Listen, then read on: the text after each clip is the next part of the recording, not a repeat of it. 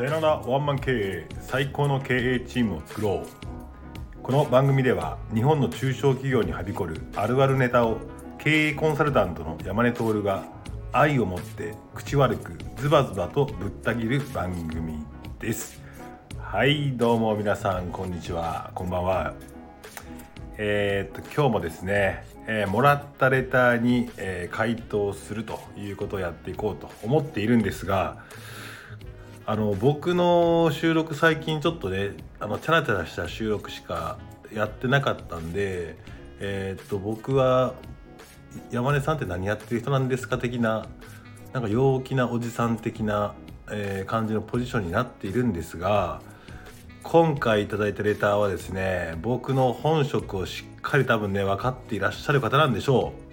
そして相当な実力がある人なんじゃないかなというふうに思っていますがこの彼からの、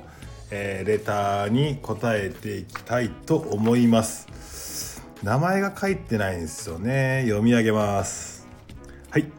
えー、潰れそうだった家業を継ぎました。社員や会社のためではなく自分たち家族のために継ぎました。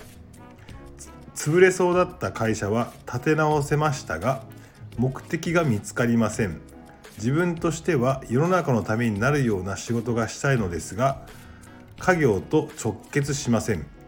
どのような考え方をしたら、えー、会社の目的は見つかるのでしょうか？とふわっとした質問で申し訳ないですがよろしければアドバイスをお願いします。ということですね。なんかあの経営コンサルタントにするような質問でありなんか人生のえー、っとなんですかねメンターにするような質問であるっていうこういう質問をねくれたこと自体が嬉しいなと思いますね。山根さんならなんかこの辺のことをどうやってえー、っと回答するんだろうかっていうねちょっとでも期待があったということなので僕はね嬉しい。これにね全力を持って答えたいと思っておりますと。はい。えー、とまずですね潰れそうだった家業を継ぎましたと,、えー、と社員や会社のためではなく自分たち家族のために継ぎましたと。まあまあ素晴らしいですね。で潰れそうだった会社は立て直せましたが目的は見つかりません。でもですね潰れそうだった会社を立て直せましたって言ってこの会社の状況がどれぐらい潰れそうだったかっていうのは分かりませんが基本潰れそうな会社っていうことは、まあ、借金もあったんでしょうと。えー、で継ぐことによって法人の借金の個人の連帯債務者に自分もなられたんでしょうとその連帯債務の額が、えー、2000万なのか2億なのか20億なのかは分かりませんが、えーと、そこに腹をくくってですね、えーと、この潰れそうだった会社を立て直しましたということだからすごいすごいですね。えー、でも目的が見つかりませんっていうのは何なんだろうなこの自分自身の目的の話なんだろうかなと思います。えー、自分としては世の中のためになるような仕事がしたいのですが家業と直結しませんっていうことですが、えー、と基本的に、えー、と会社として利益を上げている立て直したということは誰かのためになっているっていうことなので、まあ、世の中のためにはなっているんだけど多分彼が言いたいのはあれでしょうかね。えー、っと自分としてもうちょっと違うことをやってみたいっていうことなんだろうなもう少し世の中のためになるようなことだったりとかもともとのきっかけが、えー、とその事業をやりたかったわけじゃなくて家族のために継いで多分、えー、と能力高かったんでしょう、えー、とやることをやって立て直したっていうことだと思うんですけどもその自分のやりたいことそのと、えー、仕事が直結しませんって言うけども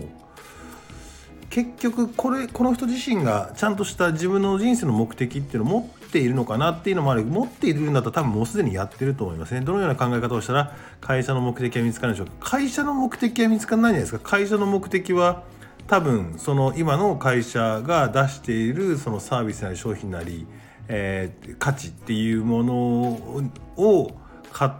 感じて購入してくれてる人っていう話だと思うのでもうそのこと自体で会社の目的は、えー、果たしているんじゃないかなと。でふわっとした質問ですがっていうことなので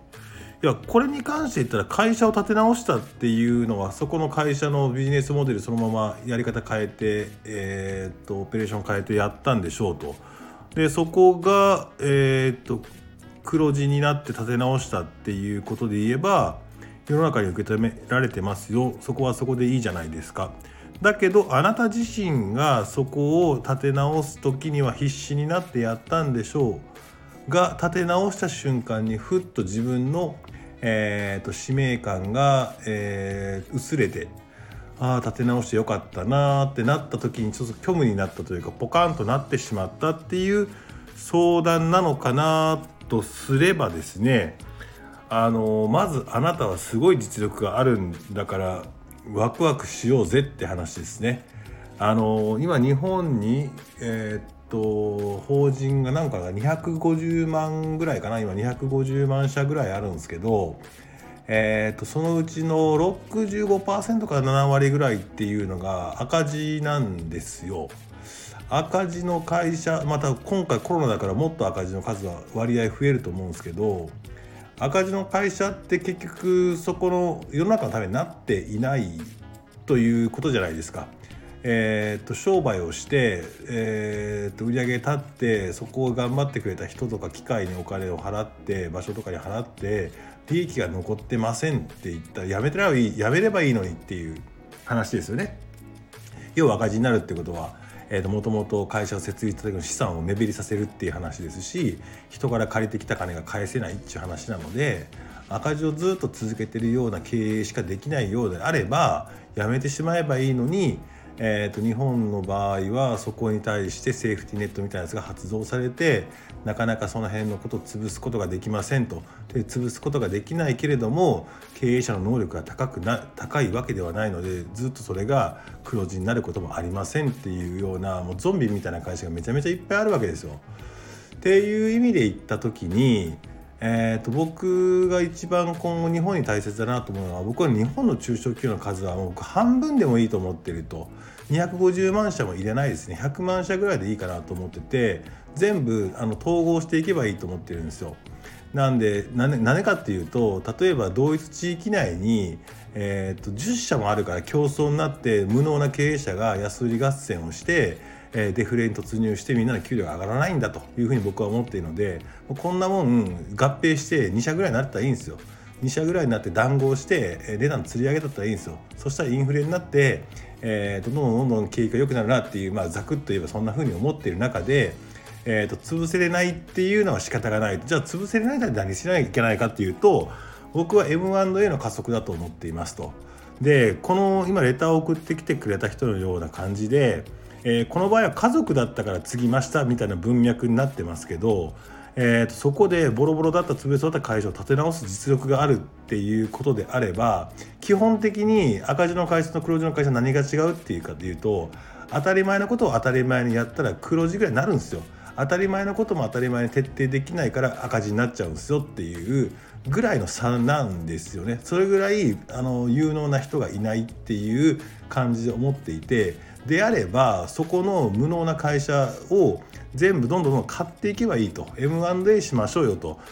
えー、っと今どれだけの資金があるかどうかは分かりませんが、えー、っと会社という箱は250万個あるわけだからそこの、えー、っと経営者を無能から有能に変えていくっていうことしかないなというふうに思っていて。えー、っと10個の箱で赤字経営者が7割だった箱を、えー、っと1人が買って、えー、1つにして黒字化するっていう方が、えー、っと日本的にもいいです社員さん的にもいいですし、え、っとサービスが上がるので消費者もいいっていうふうに思ってますと。ってなったらその視点を考えたら別に今の別に家業にあのなんていうの？固執することなくて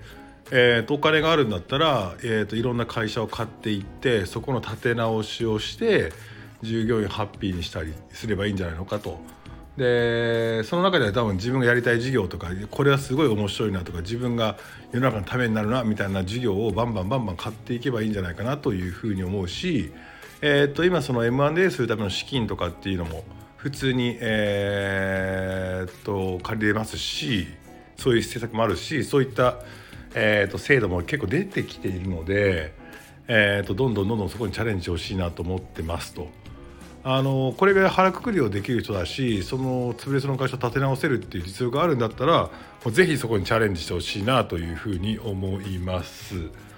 はいっていうのが僕の回答ですかね。なんか今日はねちょっと真面目に答えてしまいましたけどいや結構ねこうこの手のちょっと真面目なあの質問も送ってほしいなというふうに思っています。なんか久々に収録で真面目な話をしたら真面目なスイッチが入っちゃったという感じですけども。あとですねこのごめんなさい。是非あのこのレターを名前匿名でしたけどもあの具体的なあの質問とかさらに深い相談とかあれば全然無料で、えー、と酒飲みながらでも、えー、やりますのでこれを聞いてくれたレターを送ってきた人がちょっともっと具体的に教えてくれっていうことであれば是非、えー、ハッピーハウスに来てもらえばあ来れなかったら Zoom でも何でもいいですので、えー、とお話ししたいですねというふうに思います。えー、それでは引き続きレターをお待ちしていますということとえーと、コメントをぜひ皆さんよろしくお願いいたしますではさようなら